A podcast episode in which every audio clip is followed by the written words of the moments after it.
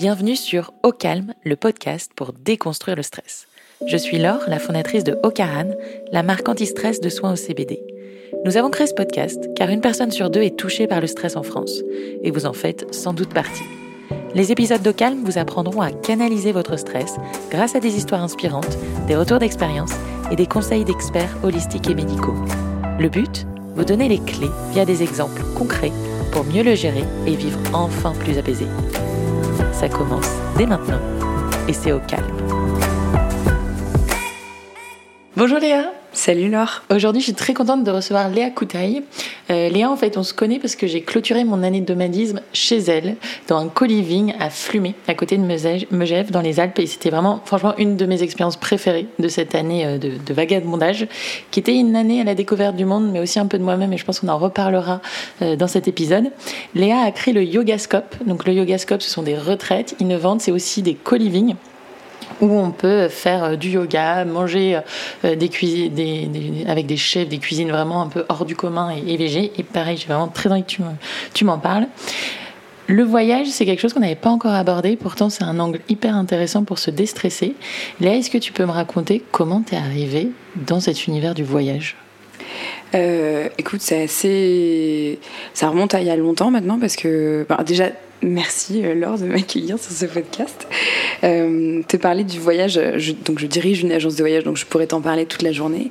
Euh, mais moi, mon histoire en voyage, elle est assez personnelle et elle remonte à il y a un petit moment puisque bah, je suis d'origine indienne par mon père, je suis d'origine polonaise par ma mère, donc c'est un peu inscrit dans mon ADN. tout le monde, tout le monde, tout le monde bouge pas mal dans ma famille. Et, puis en fait, très jeune, j'ai eu la chance d'avoir mes parents qui ont pu me, trimballer avec eux euh, en voyage qui m'ont emmené un peu à droite à gauche. Dans ma, famille, on a fait le choix de ne pas investir dans une maison secondaire, dans une maison de, vacances ou de famille. Par contre, euh, on investissait dans les voyages. Donc, euh, j'ai eu cette chance-là assez jeune. Et puis, en fait, mon premier grand voyage, il remonte à l'Australie. Donc, aujourd'hui, tu me diras, c'est plus du tout une destination très originale. Mais à l'époque, quand je suis partie, j'avais 22 ans. Donc, ça fait une dizaine d'années maintenant. Et j'ai passé un an là-bas. Et quand je suis revenue, en fait, ça a eu vraiment un impact euh, énorme sur, euh, sur ma vie, puisque jusqu'au moment où je suis, suis partie, toute ma carrière se dessinait vers, une, vers, vers la mode. En fait, j'ai fait des études de stylisme, je travaillais euh, chez Condé Nast, j'étais assistante mode euh, dans les magazines. Et, et, à mon retour, il était devenu complètement impensable que, que je continue là-dedans. pourquoi? Parce qu'en fait, je pense que le fait d'avoir été plongée dans un autre univers avec des gens dont c'était absolument pas la préoccupation première euh, la mode, c'était clairement pas un sujet dans les, milieux dans lesquels j'évoluais en Australie. Euh, bah, en fait, ça m'a aussi fait prendre beaucoup de recul sur euh, ce qui était vraiment important dans mon quotidien et est-ce que j'avais envie à mon retour de continuer là-dedans? Et en fait, la réponse, elle était imposée à moi comme une évidence. Et je me suis dit, bon, bah, en fait, je vais pas faire ça. J'ai eu énormément de chance euh, parce que j'ai été très bien conseillée à mon retour. J'ai eu une amie euh, qui travaillait euh, dans le voyage, qui était RH dans une agence de voyage, mais pas du tout, du tout celle dans laquelle j'ai atterri et qui m'a dit Mais moi, franchement, c'est ma spécialité de, caster les profils. Enfin, t'adores le voyage, t'as pas de facilité à, échanger, à parler de ta passion. Enfin, moi, moi, je te vois trop être agent de voyage. Et ça a fait euh, son petit bout de chemin. Je me suis dit, bah, pourquoi pas, après tout, euh, ça peut être peut-être une, idée. Et, euh, et, finalement, je me suis dit, je me suis même dit à un moment donné que j'allais reprendre mes études. Et heureusement pour moi, je suis tombée sur. J'ai frappé à la porte de plusieurs agences de voyage et je suis tombée dans l'agence dans laquelle j'ai fini par faire mes premières armes qui au contraire cherchait des profils qui n'avaient pas du tout le profil école de tourisme. Donc ça c'était ça, c'était, génial, ça a été une super chance. J'ai été, formée à fond. Et puis, euh, j'ai eu deux autres voyages très très importants qui se sont un peu enchaînés. Euh, ça a été au moment de la fin de mon épisode justement euh, dans cette, dans cette boîte où ça se passait très très mal. Mais j'ai vraiment fait un, petit burn-out quoi. Et euh, je suis partie au Népal avec une copine en sac à dos. Et, euh, et on s'est retrouvés au sommet après des jours et des jours et des jours de marche. Et rien que te le dire j'ai de l'émotion dans la voix. Je me suis vraiment retrouvée mais face tu sais au sommet enneigé avec tu sais le corps endolori par toutes ces journées de marche Et c'est comme s'il y avait quelque chose euh, de plus grand qui m'avait touché à ce moment-là et que le fait d'avoir pris de la hauteur sur les cimes, en fait, ça m'avait permis de prendre de la hauteur sur ma vie. Mais vraiment, littéralement, c'est ça. Je suis arrivée là-haut, je te, jure, j'ai presque envie de pleurer de vous le raconter. Je suis arrivée là-haut, j'ai pleuré comme un bébé pendant mes 20 minutes, j'étais inarrêtable, c'était, c'était un sentiment de mais enfin ouais enfin c'est la première fois je pense que j'ai vraiment une, une presque une, expérience proche de la de ce qu'on pourrait appeler quelque chose de religieux quoi. C'était c'était c'était un un j'aurais vraiment du mal à, le décrire mais c'était fou. Et je suis redescendue de là et en fait ma décision était prise. Et euh, pour euh, revenir très euh, rapidement sur mon épisode avec mon RH en fait il refusait de me filer ma convention ma, rupture conventionnelle alors que j'avais le projet du yogascope déjà en tête que j'avais déjà eu tu vois des, réalisations. Je m'étais dit bah voilà le yoga ça me fait beaucoup de bien en ce moment parce que ça va pas. Peut-être qu'il serait l'heure de creuser dans ce sens là et puis bah, je me rendais compte qu'il y pas d'agence de voyage qui proposait ce que je faisais. Et je me suis dit, bon, bah, peut-être qu'il faudrait que j'aille dans ce sens-là. Et j'avais été le voir et il m'avait dit, non, c'est niette. Pas de rupture co. Et en fait, quand je suis revenue, je suis redescendue de ma montagne et je lui ai dit, bah, en fait, euh, enfin, je lui ai rien dit d'ailleurs. J'ai pris mes affaires, je me suis cassée, j'ai fait un abandon de poste. Et, hum, et je suis partie euh, en Inde pendant trois mois où j'ai suivi euh, plusieurs formations euh, de prof, pas pour devenir prof euh, vraiment à proprement parler, mais pour avoir vraiment les connaissances minimum nécessaires à, l'élaboration de, voyages autour du yoga et à la discussion sérieuse avec des professionnels du yoga, pas arriver en étant une totale newbie débarquée, tu vois. Et, et voilà, et ça, ça a été un autre voyage incroyable. Mais tu vois, je te raconte ça et je te parle et j'ai envie de revenir en arrière presque. Euh, je me rends compte qu'il y a un autre voyage euh, dont je t'ai pas parlé qui était beaucoup plus proche et qui était beaucoup plus euh, qui a peut-être été même le premier de, de, tout ce cheminement vers le yoga. Je suis partie sur les chemins de Compostelle avec mon frère. Et euh, c'était justement à la période où je faisais beaucoup de yoga, mais j'avais pas du tout encore pensé au yogascope. J'étais complètement perdue et tout. c'est drôle, à chaque fois que je pars en voyage, c'est parce que je suis perdue, j'ai l'impression. Et en fait, je me suis retrouvée avec lui à marcher. De nouveau, il y avait cette notion d'effort, cette notion de reconnexion à la nature, cette notion de, dépassement de soi. Euh, et, en fait, sur une discussion qui s'est vraiment étalée pendant, plusieurs jours, euh, bah, c'est dessiné vraiment le projet du yogascope où mon frère m'a dit bah, lance-toi, ma vieille, vas-y. De toute façon, t'as rien à perdre go quoi. Et en Inde, euh, il s'est passé un peu la même chose parce que le fait de faire du yoga tous les jours, euh, plusieurs heures par jour, euh, dans une atmosphère vraiment très studieuse, parce que c'est pas comme en retraite où on rigole, etc. Là, on était vraiment là pour apprendre et infuser le savoir qui nous était distribué.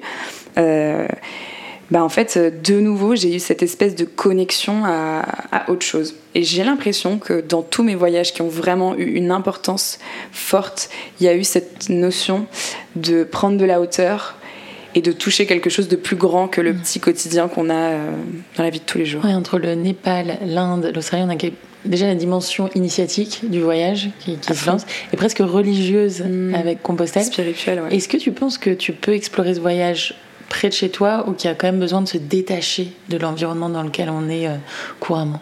Je pense que c'est possible euh, de le vivre près de chez soi, mais je pense que ça demande une rigueur euh, intérieure plus grande. C'est-à-dire que quand on est loin de chez soi, éteindre son téléphone portable et marcher, bah, tu es déjà dans la nature, tu es déjà dans un autre environnement, donc tu es déjà dans une, dans, une, comment dire, dans une atmosphère propice à la déconnexion. Quand tu es en plein Paris, euh, tu peux te déconnecter, mais ça va demander vraiment à ce que tu te mettes en condition, à ce que tu rentres complètement dans l'instant présent, dans ce que tu es en train de vivre, dans ce que tu es en train de faire. Et ça, je pense que ça demande de la rigueur et de l'entraînement. Et mm. c'est un peu, c'est un peu de l'ordre de la méditation, tu vois. Euh, euh, mais je pense que c'est possible. Euh, ça me fait penser, tu vois, quand je discute un peu avec, euh, avec mes, mes, copains ou avec mes collègues profs de yoga qui ont fait leur teacher training en, en France, tu vois, en plein milieu de, Paris, sur des week-ends où mm. ils, ils, sont à fond et ils bachotent tout le week-end. Je pense qu'ils vivent aussi des choses qui ressemblent un peu à ça parce que tu es quand même dans une atmosphère très studieuse où tu t'imprègnes tu de l'atmosphère euh, méditative, pratique, etc. Mais je pense que le voyage est forcément euh, différent de quand tu t'extrais euh, complètement de ton quotidien et qu'il n'y a rien pour parasiter euh, ton expérience On a fait un podcast avec un anthropologue, David Dupuis, euh, récemment. Alors je sais plus si c'était off micro ou pendant l'épisode, mais il disait que euh, donc lui, il est spécialisé sur l'ayahuasca au Pérou mhm. et qu'on pourrait en effet prendre de l'ayahuasca bah, à côté de Paris, mais que la dimension spirituelle et la déconnexion que ça apporte et la reconnexion à la nature n'est pas du tout la même et que donc il recommande vraiment de le faire là où la plante est installée et avec les chamans et les gens qui, mm. qui installent, s'extraire de son milieu. Et puis je pense qu'en plus, tu sais, il y a quelque chose de l'ordre de, de la quête. C'est-à-dire que quand tu pars loin, pas forcément en allant jusqu'au Pérou, mais quand tu pars de chez toi et que tu vas dans un lieu extérieur mm. pour expérimenter quelque chose, il y a tu t'investis dans ce moment de, transition, de, de, tu vas chercher quelque chose. Alors que bah, si tu vas le chercher au point de la rue, tu as moins le temps de, la, de cette construction euh, mentale interne, je pense. Et une perte de repères. Après, le, pour revenir juste sur le voyage, sur l'année de l'omadisme, là où je me suis sentie le mieux, c'est là où j'avais le moins de repères. Et quand on a une espèce comme d'uniformisation des villes, et quand tu fais euh, des milliers de kilomètres et que tu te retrouves dans la même ville que chez toi, c'est hyper frustrant. Euh, avec les mêmes bouffes, les mêmes restos, les mêmes trucs. Là, le Népal, l'Inde, t'es allé chercher quand même une acculturation euh, hyper forte. Et dans ton projet, il y a quelque chose qui est quand même assez extraordinaire, c'est la dimension bien-être. ça, d'où elle te vient? Euh, bah écoute, euh, elle, elle, me vient, je pense, beaucoup, beaucoup euh, de ma famille, forcément. pour la petite histoire, ma grand-mère, elle a commencé le yoga quand elle était très jeune, la mère de mon papa. Et en fait, elle, très vite, elle s'est mise à fond dedans. Mais alors, je dis le yoga, elle fait du hatha très rigoriste, la méditation silencieuse, les pranayama très, très, très, très rigoureux. Et en fait, elle s'est mise à suivre des maîtres qui étaient rentrés d'Inde et qui étaient vraiment qui est allé chercher euh, l'information à la source, mais qui était vraiment dans les, prémices du yoga en Europe.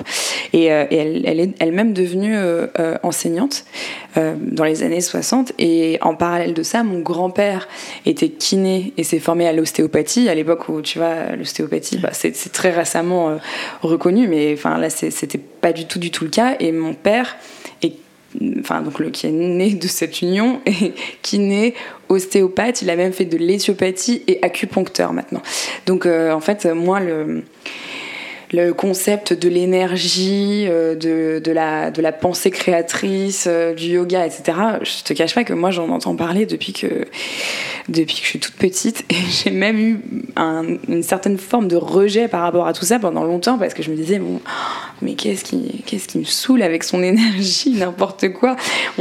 il, est même parti, tu vois, ça me fait penser à toi, il est parti euh, quand il était dans ses études pour l'acupuncture, il est parti en Bretagne suivent des stages pour étudier les énergies telluriques dans, les, dans les hauts lieux. Euh, euh, avec les dolmens. Exactement, exactement. Et quand il rentrait, qu'il nous racontait ses expériences, on était mort de rire avec mon frère et on l'appelait euh, Druidou. C'était devenu son petit surnom. Donc pour te dire qu'on tournait vraiment ce truc-là en, en dérision totalement. Et je pense que pendant longtemps, je me suis dit que la mode, c'était ce que j'aimais le plus parce que je pense aussi que c'était une forme de construction par opposition. Et puis, bah, en fait, très rapidement, euh, je, bah ouais, je pense que je, juste la réalité de ma, culture et de, mm. de, ce dont on m'avait empreinte étant plus jeune a été plus forte euh, que mes schémas mentaux euh, créés, tu vois. on a vraiment l'impression du matériel qui s'oppose à l'expérientiel et presque au spirituel maintenant. Quoi. Ouais, complètement. Complètement. Après, j'aime encore beaucoup euh, faire du shopping sur Vinted. je le précise, mais, mais c'est vrai que ouais, je, je, je, pense que je tends euh, à, davantage euh, me retrouver dans cette partie-là de, de mon éducation. Et quand tu as créé le concept du Yogascope, avais quoi en tête? Vraiment une, euh, bah, allier le voyage avec le yoga qui sont deux de tes passions, où il y avait une dimension de se dire bah, on, va essayer d'accompagner les gens vers un mieux-être, on va essayer d'accompagner les gens vers moins de stress.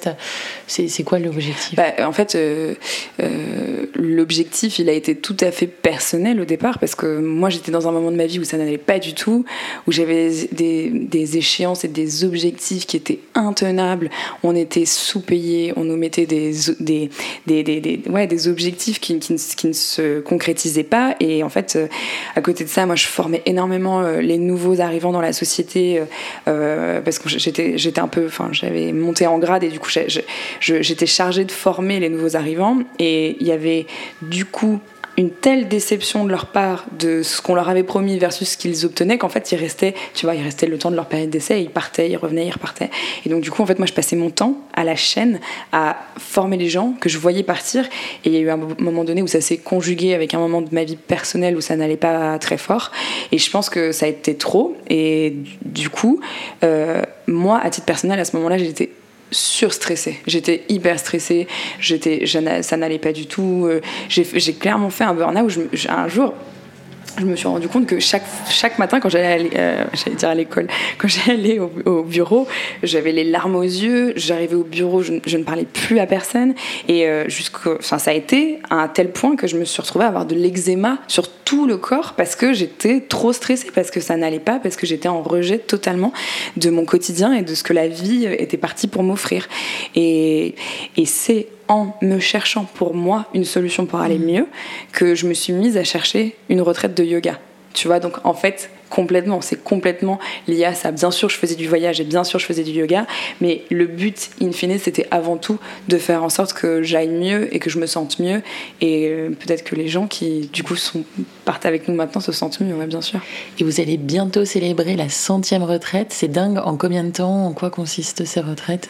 Écoute, euh, bah, là, ça fait trois ans maintenant que la première, la première retraite est partie. Donc, tu vois, ça a filé, surtout qu'on a eu deux ans de Covid. Donc, euh, tu vois, dont une année où on a pu travailler que 6 mois sur 12. Donc, euh, non, non, c'est génial. Euh, euh, les retraites, bah écoute, c'est des, des, des, petites parenthèses qui ont lieu en France, en Europe et dans le reste du monde depuis, depuis peu. On a réouvert le long courrier avec parcimonie mais qui dure donc de trois nuits à sept nuits généralement.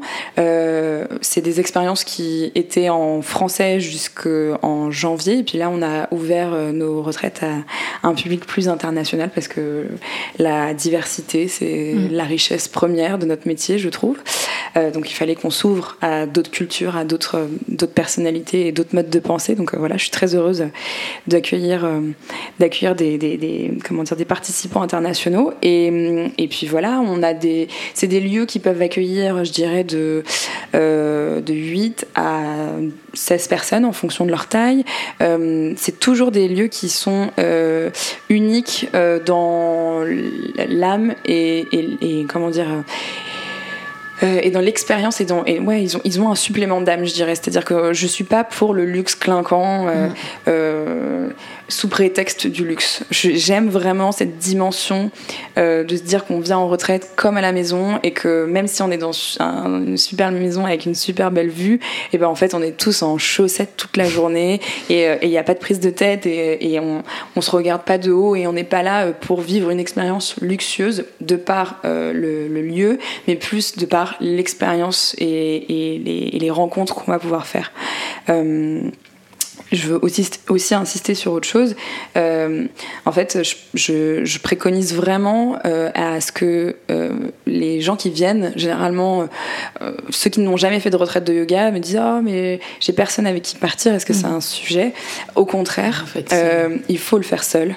Je pense que se raccrocher, avoir une bouée à laquelle se raccrocher, c'est dangereux pour soi, pour, pour sa propre expérience, et c'est dangereux pour la bouée, parce que ça peut aussi, si l'autre est dans un état d'esprit différent, d'une autre, euh, ne pas aller euh, dans l'expérience. Et puis surtout, en fait, je pense qu'on passe nos vies à porter les masques que la société mm. souhaite qu'on porte. Celui, bah, pour moi, de l'entrepreneuse, de la chef d'entreprise pour toi, euh, Margot, de la journaliste, de l'amie, de la femme, de l'amante. Mais en fait, on est, on est rarement, on a rarement une occasion d'être 100% soi et d'être là uniquement pour soi et ouvert mm. aux autres, à des personnalités qu'on n'aurait peut-être jamais choisies comme étant des amis. Donc voilà, la solitude est à, euh, à, comment dire, à, pousser dans ce genre d'expérience.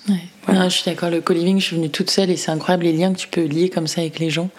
et, et, tu vois ceux qui sont à deux, trois, bah, finalement ils restent un peu entre eux et ça, ça mm. dénature la cohésion de groupe. Et surtout pour avoir voyagé un an toute seule, mais j'ai la chance, enfin je suis, je suis introvertie de base donc j'aime beaucoup être seule. Mais, mais c'est fou en fait les rencontres que tu fais. Ouais.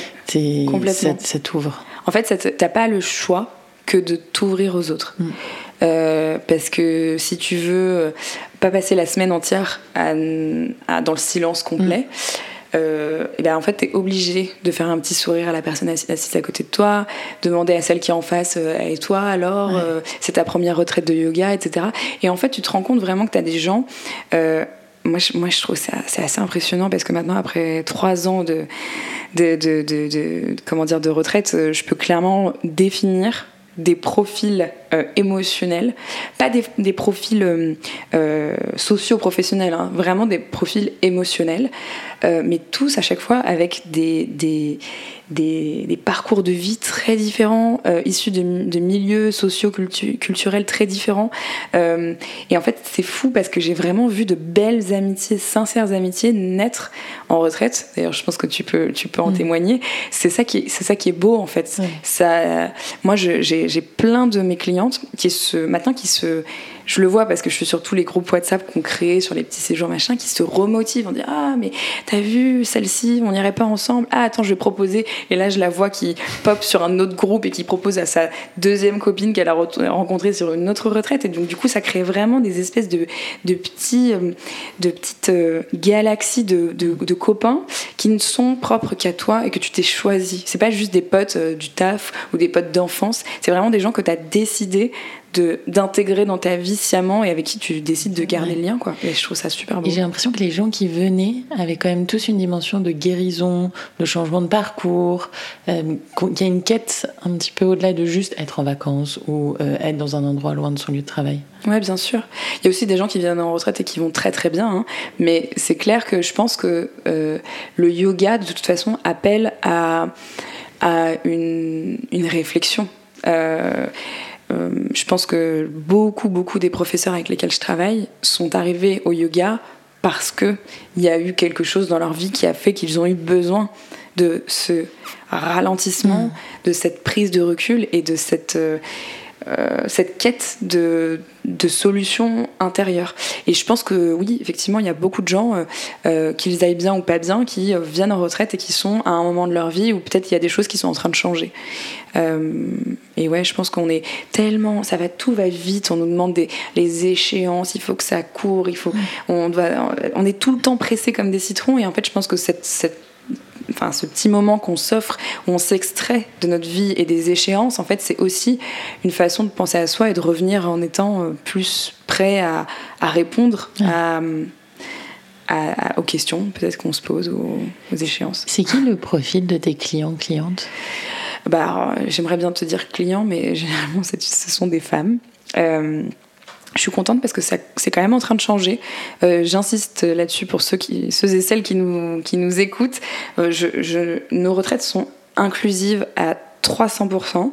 Euh, effectivement, notre communication est beaucoup euh, féminine, mais parce que les images que vous voyez sur les réseaux sociaux sont des images que soit moi, soit une des filles avec qui je travaille euh, prennent. Et en fait, il y a beaucoup de femmes, donc voilà. Mais c'est en train de changer et j'en suis très heureuse. Il y a de plus en plus d'hommes qui se, qui se mettent au yoga et généralement, on a une clientèle qui est relativement citadine, bien qu'on ait aussi des, personnes qui nous rejoignent, qui sont en pleine campagne mais généralement c'est des citadines et euh, je dirais la trentaine, quarantaine. Euh, voilà. Et si c'est la première fois que je fais du yoga, est-ce que je peux venir? Et si oui, comment bien choisir ma retraite? Alors, il y a des retraites euh, qui, sont, qui ont un niveau plus accessible que d'autres. Donc on essaye de les classer de façon à ce que ce soit le plus lisible possible. Après, je recommande quand même fortement, si euh, on n'a jamais, jamais fait de yoga, de quand même aller essayer. Euh, on n'a pas toujours la possibilité de le faire quand on n'habite pas en grande ville, mais aujourd'hui, et mm, encore plus depuis le confinement, il y a tellement de solutions pour tester les cours en ligne, euh, tester les pratiques, les profs, etc., que j'invite quand même à le faire parce qu'il y a autant de profs que de type de yoga que d'élèves. Donc, euh, euh, non pas pour choisir le prof qu'il vous faudra, mais plus pour choisir peut-être le courant qu'il vous faudra, parce que le Kundalini n'est pas du tout le Vinyasa, qui n'est pas du tout le Hatha, qui n'est pas du tout l'Ashtanga. Donc, juste déjà réussir à définir un petit peu le courant de yoga qui vous convient, et puis aussi bah, pour être juste arriver en, étant en capacité de comprendre ce qu'on va nous demander. Parce que je pense que ça peut être très intimidant pour les gens qui n'ont jamais fait de yoga de débarquer dans une retraite et de rien comprendre à ce qu'on leur demande quoi. Donc euh, j'aurais tendance à dire que c'est quand même bien de, de, faire quelques cours avant de, avant de se lancer mais il n'y a pas de niveau requis c'est ce que je veux dire et une journée type dans une retraite, c'est quoi? Alors, bah, ça commence généralement aux alentours de 8h30, je dirais. Euh, on, va commencer euh, par euh, un petit cours de méditation, un cours de yoga. Enfin, on peut commencer par un petit thé. On ne fait pas de petit déjeuner parce qu'en en fait, faire du yoga le ventre plein, on se rend vite compte que c'est très compliqué. ça rend un petit peu malade. les chiens tête en bas, c'est pas très agréable quand on a un gros bol de muesli dans le ventre. Donc, généralement, on commence petit thé, petit fruit si besoin. Ensuite, méditation, euh, euh, cours de yoga. Euh, j'essaye de faire en sorte qu'on ait des lieux à chaque fois avec des vues, parce que je trouve que pratiquer avec une vue, que ce soit sur les montagnes, sur la canopée, sur la mer, etc., c'est quand même c'est un luxe de fou. Quoi. quand on est dans nos studios à Paris, on a rarement une vue, donc là, allons-y franchement. et une fois que le cours est terminé, en général, ça dure une heure et demie, deux heures en fonction des profs brunch euh, qu'on veut végétarien, vegan sur certaines destinations quand les chefs avec lesquels euh, on travaille sont, sont spécialisés dans le vegan. Toujours très gourmand, j'insiste là-dessus, je suis hyper gourmande. Il est hors de question de servir des petites assiettes avec trois feuilles de salade sous prétexte qu'on mange du végétal, euh, au, contraire.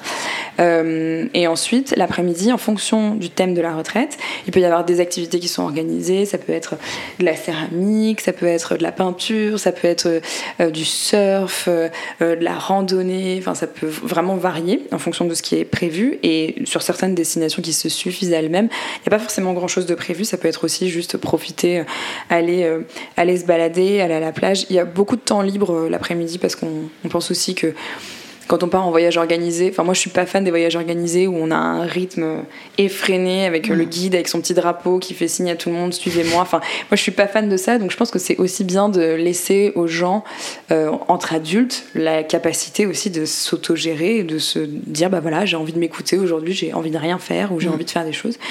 Donc voilà. Euh, et ensuite le second cours de yoga aux alentours de 18h là c'est un cours qui va être beaucoup plus doux, beaucoup plus relaxant pour accompagner l'énergie descendante de la journée. Et euh, en fin de journée, on a de nouveau un très bon dîner. Et puis euh, après, c'est un peu place euh, au talent de chacun. on peut y avoir des petits tirages de cartes, ça peut être juste un time's up, enfin, en fonction de l'énergie aussi, parce que souvent les gens sont un peu, un peu KO et puis sont là pour se reposer. Et puis voilà, ça, ça se passe comme ça.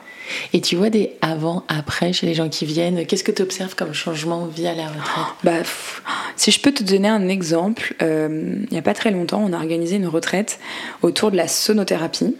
Euh, et je pense que c'est encore plus parlant avec euh, l'usage des, des, des, des, sons sound bath, je vais le dire en anglais.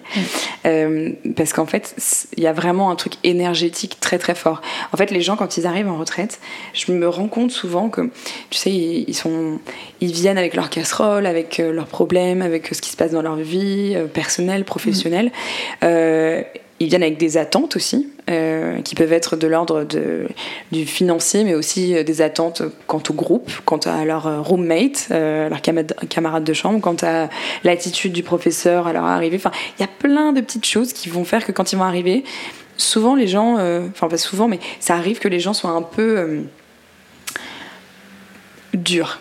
Tu vois pas très forcément tout de suite très flex mais parce qu'en fait euh, mais on les comprend voilà c'est ça. Ils sont ils sont ils sont euh, ils sont pas encore dans la retraite. Et tout au long du séjour en fait c'est incroyable. Tu les vois vraiment tu, tu les vois passer d'un état à un autre. Et, et récemment euh, avec cette retraite de, de Sandbass c'était incroyable parce que chaque chaque fois que Julien, qui est le prof avec lequel je bossais, jouait des bols, en fait, c'est comme si les gens s'enlevaient des petites couches, tu sais, mmh. et les déposaient sur le tapis, ils repartaient avec, et puis le prochain de nouveau, etc. Et à la fin, en fait, ça créait des moments incroyable. Les cercles de clôture, mais 9 fois sur 10, les gens pleurent, tu vois. Mais pleurent de, de, de, soulagement. de, soulagement. de relâchement, de, de bonheur, tu vois, parce qu'en fait, euh, bah tu es venu avec des attentes, avec, tes, avec, ton masque, avec, ton, tu vois, avec ta carapace, et puis en fait, bah, au fur et à mesure des jours, avec des gens que tu ne connais ni d'Ève ni d'Adam et que tu n'aurais peut-être jamais rencontrés, euh, à force qu'on prenne soin de toi et qu'on te demande de prendre soin de toi, bah, tu te rends compte que toutes ces attentes, en fait, elles sont elles sont pas forcément euh, là pour te servir en fait et peut-être que au contraire euh, te laisser porter et te laisser aller à la, à la, à la déconnexion, à la reconnexion aux autres, c'est peut-être ça le seul et unique but de ta venue ici. Et franchement, ça c'est assez impressionnant. Un lâcher prise. Mmh, complètement. Et le, le Yogascope, c'est assez protéiforme puisque tu as cette partie retraite, mais tu as aussi un projet qui s'appelle Les Terres, le mhm. co-living. Comment c'est né cette envie de faire des co-living? Euh, Écoute, c'est né d'une envie de, de, nouveau très personnelle. En fait, euh, avec mon équipe, on est à 90% en télétravail. Ça s'est un peu fait. Euh, à cause du confinement, parce qu'en fait, avant le confinement, j'avais pas d'équipe, et puis en sortie de Covid, euh, je, commençais à en former une, et on n'avait pas le droit de se retrouver, on n'avait pas le droit de travailler ensemble, donc en fait, la question des bureaux ne s'est pas posée, et, et donc ça m'a obligée à former mon équipe à travailler à distance et à être euh, efficace à distance. C'est aussi une force, hein, parce que je pense que du coup, elles sont très heureuses de pouvoir vivre là où elles veulent, etc. C'est génial. Mais du coup, bah, on est souvent pas ensemble. Et moi, en plus, je suis souvent. Enfin, euh, maintenant, on est souvent en retraite. Les unes, les autres. On est très rarement tout ensemble en même mm. temps au bureau. Enfin, euh, on pourrait très rarement être tout ensemble au bureau. Euh, mais en fait, moi en retraite, le sujet, le sujet de profiter de la retraite, il n'est pas très euh, pas très envisageable parce que les horaires à laquelle ont lieu les cours, bah, c'est les horaires de bureau. Euh, et je pense que tu le sais autant que moi, quand tu as une entreprise à gérer, à faire performer, à faire grandir, avoir euh, une heure et demie de cours de yoga le matin et une heure et demie le soir, c'est impossible. C'est impossible. Déjà à Paris, j'ai du mal à m'extraire et à me dire ok là ce soir tu finis à 18h et à 18h30 19h tu es sur ton tapis et tu fais ça. Déjà c'est difficile en étant là. Mais alors en étant en retraite en fait c'est encore plus compliqué. Ou alors dans ces cas-là je serais complètement absente de mon poste et ma, boîte serait très vite une déroute. Du coup en fait ça m'oblige quand je suis en retraite à pratiquer assez tôt le matin, avant que les élèves se réveillent, pour pas qu'ils se demandent ce que je suis en train de faire, tu vois, qu'ils me voient pas. Euh, et euh, assez tard le soir, mais bon, généralement, c'est le matin, c'est déjà bien suffisant. Et un matin, j'étais, euh, c'était au mois de mai euh, l'année dernière, j'étais euh, en retraite avec une prof que j'adore, que j'adore, et en plus de ça, qui habite dans le sud-ouest, donc j'ai peu l'occasion de pratiquer avec elle. Et une fois de plus, j'étais sur mon tapis à 6h30, alors que je savais qu'une heure plus tard, il y avait un cours de dingue qui allait avoir lieu, et j'étais frustrée. Et je me disais, mais c'est pas possible, j'en ai marre, j'en ai marre. c'est trop injuste, quoi. C'est les cordonniers les plus mal chaussés, je vends du bien-être et du yoga à toute, la, toute la journée à tout le monde, mais moi, je suis incapable de me l'offrir à moi-même, alors que je baigne dedans. Et, euh, et là, je me suis dit, mais en fait, c'est pas possible il euh, n'y a pas que moi qui, qui doit être frustrée de cette situation. Je suis sûre qu'il y en a plein d'autres. Et en fait, j'ai réfléchi, j'ai réfléchi, je me suis dit, mais en fait, mais c'est ça, plutôt que demander, de demander à mes clientes de s'adapter, d'adapter leur emploi du temps à la retraite, de poser leur congé, leur mmh. RTT, de leurs seules vacances, parce qu'en plus des fois, bah, on a des enfants, les conjoints, les amis, etc. Donc il faut choisir. S'offrir une semaine juste pour soi, c'est pas forcément évident pour tout le monde. Et je me suis dit, mais en fait, plutôt que de faire ça, je vais adapter le format de la retraite à mes clients. Et c'est la retraite qui va prendre la forme que mes clients ont besoin qu'elle prenne. Et voilà. Et c'est comme ça que l'idée du co-living est née. Je me suis dit, bah, en fait, je vais proposer des cours de yoga très tôt le matin. En fin de journée, tu vas 7h30, 19h30, et euh, faire en sorte que tout le monde puisse être à son poste à 9h30 et en sortir à 19h et se faire une énorme journée s'ils en ont envie, ou ne rien faire s'ils mm. ont envie de rien faire. Euh, avec toujours la même base, des repas végétariens super qualitatifs, euh, euh, des cours de très bonne qualité, mais avec une totale liberté entre les deux. voilà comment c'est dingue. et t'en as fait combien des co jusqu'à présent? Là, j'en ai fait trois. Et on est en train de me préparer les trois prochains. Là. Cool. J'avais pas eu l'occasion de faire des retraites. Euh, et en effet, parce qu'il faut poser des vacances, c'est compliqué. Mais j'ai fait un co-living avec toi dans les Alpes et un dans les Landes. Et euh, c'est en termes de rythme, c'était fantastique. J'avais absolument pas le temps de prendre des vacances euh, là cet hiver. Du coup, j'ai pu quand même aller skier deux heures dans l'après-midi le mercredi, deux heures le jeudi et tout, et ça te change la vie. Tu, profites vraiment.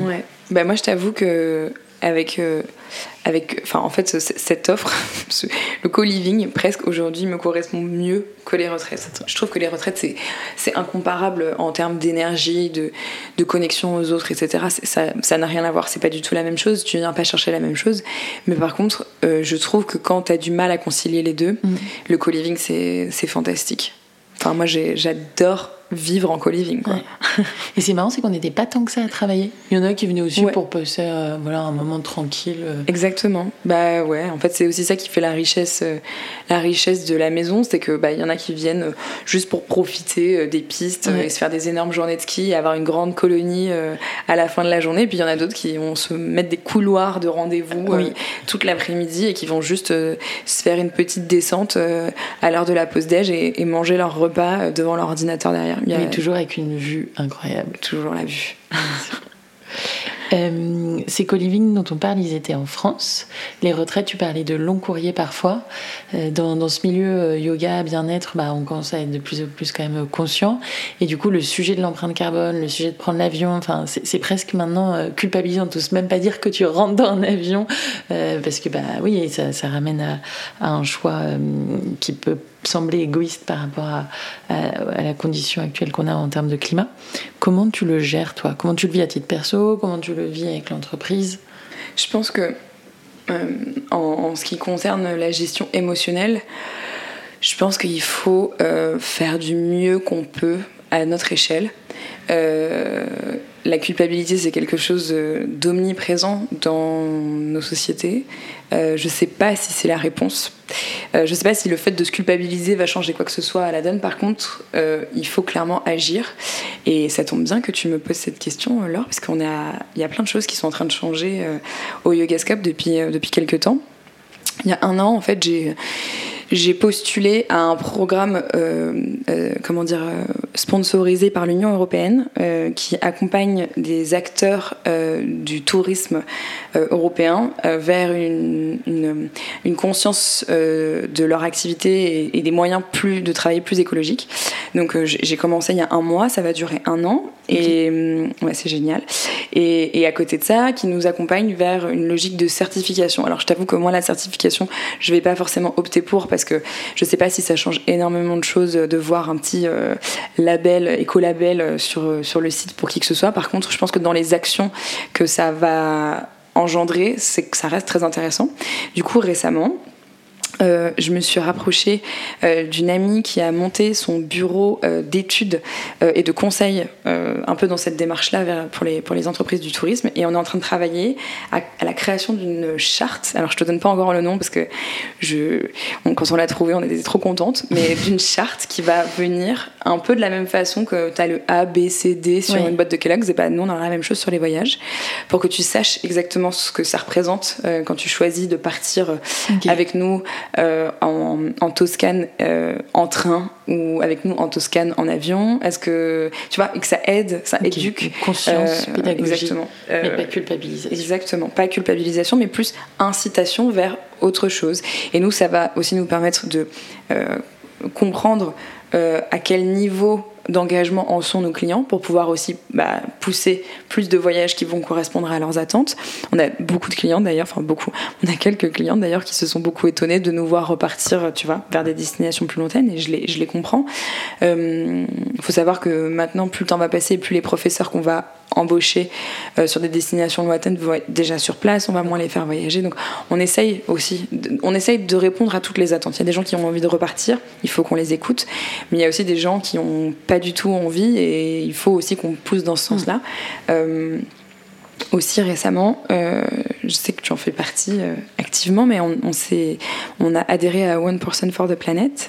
Mm. c'est énorme pour nous parce que les, marges en fonction des, secteurs de métier sont pas du tout les mêmes. 1% de notre chiffre d'affaires pour nous c'est énorme. Euh, mais je voulais qu'on fasse cette démarche-là parce que je pense qu'il faut pas qu'on attende euh, d'être rentable et de gagner de l'argent pour mm. mettre la main à la pâte et, être déjà dans la participation au bien commun en fait. Euh, voilà. Très clair. De toute façon, c'est un sujet hyper complexe. Mais c'est vrai que moi, quand je voyageais, euh, pendant un an, certes, j'ai voyagé en Europe, mais je suis allée au Costa Rica. Et je m'étais pris une slave de, de, de critiques que je comprends. Que je comprends. Mais cette expérience que j'ai fait, donc euh, c'était l'ayahuasca dont je parlais au début, qui pour moi est game changer et qui m'a ouvert une vision sur des choses que je veux faire en France pour l'environnement justement. Mm. J'aurais jamais pu la vivre en France. Euh, donc c'est compliqué de se dire est-ce qu'on est dans une l'égalité et l'équité? Est-ce que euh, tout le monde doit voyager exactement de la même façon, avoir exactement le même bilan carbone et le même impact? Ou est-ce qu'on est dans quelque chose qui est plus proche de l'équité où tu acceptes qu'il y a des gens qui aiment moins, d'autres plus et que c'est mm. en fonction de chacun et c'est quelque chose qui n'est pas qui n'est pas résolu encore? Et moi sur les compensations, j'ai halluciné parce que je regardais comment compenser carbone sur le Costa Rica et on me proposait 20 balles. T'es là, mais on est en train de me dire que c'est un cinquième quasiment de ce que je dois consommer dans l'année et c'est 20 balles. C'est hmm. un peu étonnant. Je sais pas comment ils font leur. Ouais. et puis c'est surtout que, en fait, euh, euh, c'est un peu triste et j'ai pas envie de trop euh, m'attarder sur ce sujet parce que franchement, c'est assez déprimant quand même. mais tu vois, dans la formation que je suis, on t'explique qu'il n'y a rien de tel que la compensation en fait. À partir du moment où tu respires, tu, tu, tu, vis, à partir du moment où tu vis, où tu consommes, où tu manges, en fait, tu es déjà dans la création euh, d'un bilan carbone négatif. Euh, et tu vois, j'ai appris un truc qui m'a vraiment fait de la peine. Tout ce qu'on nous bassine sur la reforestation, c'est du bullshit mm. euh, total en fait. C'est-à-dire qu'aujourd'hui, si on voulait compenser ce qu'on émet à l'échelle mondiale, il faudrait trois planètes de, reforestation. Et c'est surtout que la reforestation, elle se fait de façon presque sauvage dans certains coins, où on vient prendre les terres des, populations locales qu'elles utilisent pour la culture et pour se nourrir et pour subvenir à leurs besoins, et on les replante sans leur demander leur avis, avec des, des, arbres qui, sont, qui ne sont pas endémiques à la région. Et donc du coup, il y a un problème de biodiversité. Enfin, c'est un, peu, un peu le bordel quand même, on va pas se le cacher, mais je pense qu'en fait, euh, de toute façon, tous à notre échelle, il faut passer par des actions. Euh, je, pense que les petites actions, c'est presque trop tard. En fait, il faut, il faut, il faut s'investir. Euh, et, ça passe par la reforestation, mais il y a plein d'autres projets euh, qui méritent notre attention et qui méritent qu'on verse dans ce, dans ce pendant-là, même si on continue à prendre l'avion de temps en temps. Je pense qu'il y a aussi le fait de voyager moins souvent, mais plus longtemps. Et se dire que, en fait, bah, quand tu pars euh, en Amérique latine, plutôt que de te faire un aller-retour sur une semaine, est-ce que ça vaudrait pas le coup de te dire que bah, du coup, tu pars télétravailler mm. pendant trois mois et que du coup, bah, là, du coup, ça vaut le coup de partir euh, aussi longtemps. tu y aller en bateau, ça va te prendre deux mois, mais au moins, ouais. c'est un vrai voyage initiatique pour le coup et tu reviens changer. Euh, pour ceux qui n'auraient pas l'opportunité, la chance d'être encadrés par des retraites Yogascope, est-ce que tu as des conseils pour couper en vacances? Comment se déconnecter? Euh, bah alors moi, ça va être des conseils très pratico-pratiques parce que je suis un peu en train de les expérimenter euh, maintenant que je commence à avoir une petite équipe qui se forme et que je peux enfin euh, partir en vacances de temps en temps et couper. Bah déjà, faire en sorte d'avoir une to-do la plus épurée possible avant le départ.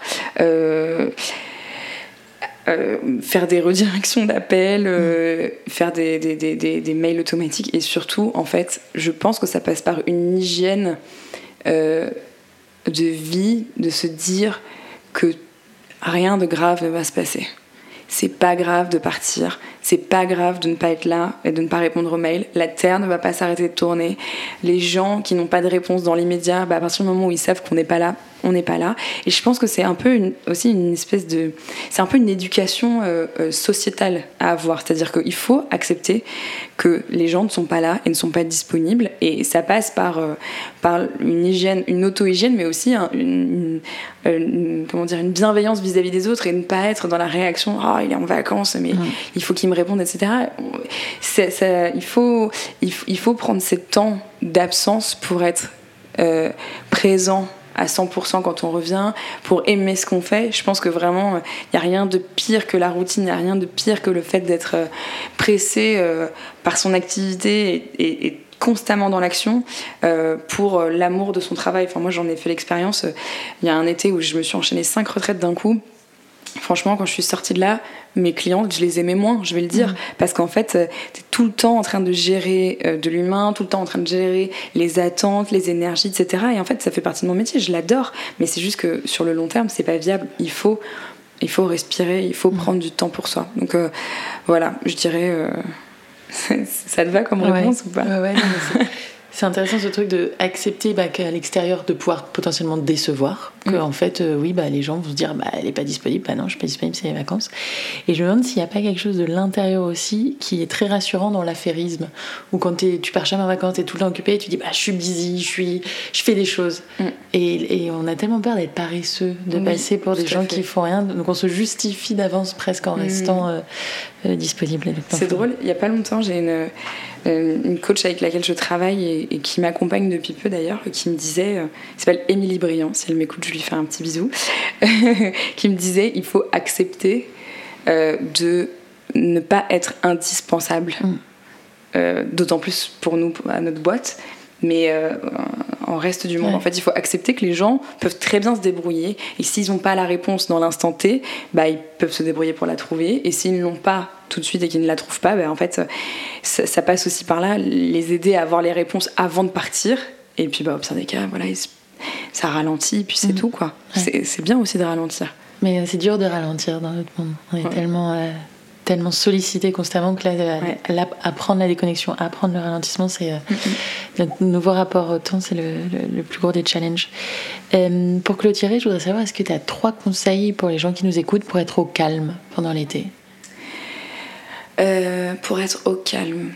Alors je dirais, ça va paraître très ronflant, mais je pense que le calme vient de la du ralentissement de l'activité. C'est-à-dire qu'on peut, euh, enfin, euh, on a souvent l'été euh, tendance, enfin moi la première, hein, à avoir envie de programmer des dîners tous les soirs, d'aller voir les copains, des week-ends à droite à gauche et tout. Et je pense que même si c'est pas la même forme de stress, c'est quand même un stress. Le fait d'être tout le temps en train de bouger. Donc je pense que c'est aussi important de ralentir même en cette période où on a envie de faire mille choses. je pense aussi que c'est une période, je sais pas pour toi, mais moi c'est une période où j'ai tendance à être euh, beaucoup dans, enfin très socialement active. Donc en mm. fait, euh, bah, souvent euh, tu, te retrouves à, boire un petit verre en terrasse, puis un deuxième, puis un troisième. Et en fait, je me suis rendu compte que les matins où j'avais picolé la veille, en fait, je suis pas du tout au calme. je suis même plutôt angoissée, stressée, j'ai envie de, j'ai l'impression d'avancer dans rien et tout. Donc je pense qu'il y a aussi cette histoire d'avoir une hygiène euh, personnel, euh, tu vois, en faisant un peu de méditation, un peu de yoga, euh, et en étant, ouais, en ralentissant nos, nos, nos, nos, rythmes. et si j'ai un troisième conseil à donner, j'aurais tendance à dire que c'est la période la plus propice à faire des siestes ou à se à bouquiner à fond, tu vois. Donc peut-être se trouver une petite liste de lecture sympa, aller chez son petit libraire, libraire acheter deux trois, deux, trois bouquins qu'on avait l'intention de lire et, et, en profiter pour faire des grandes siestes euh, bien reposantes. Moins de spritz, plus de yoga, plus de siestes. Exactement. Parfait. Ça, ça, me va. Je vais essayer de les appliquer. Merci beaucoup Léa d'être venue pour, euh, pour témoigner sur ce magnifique projet. Et euh, on espère que ça inspirera les gens. On va mettre en description tous les liens pour qu'ils puissent retrouver le Yogascope, euh, l'éther et qu'ils viennent s'apaiser avec toi. Trop cool. Merci à toi Laure de m'avoir reçu. Salut Léa. C'est la fin de cet épisode. J'espère qu'il vous aura offert quelques clés pour une vie plus apaisée. Si vous aimez au calme, n'hésitez pas à le partager à vos proches, à nous mettre 5 étoiles et à nous écrire des petits commentaires, ça nous aidera beaucoup. Pour découvrir tous les bienfaits du cannabis breton pour le corps et l'esprit, rendez-vous sur ocaran.com et entrez le code OCALM, H-O-K-A-L-M, pour bénéficier de 10% de réduction sur votre commande. Merci à tous pour votre écoute et à très vite pour un nouvel épisode.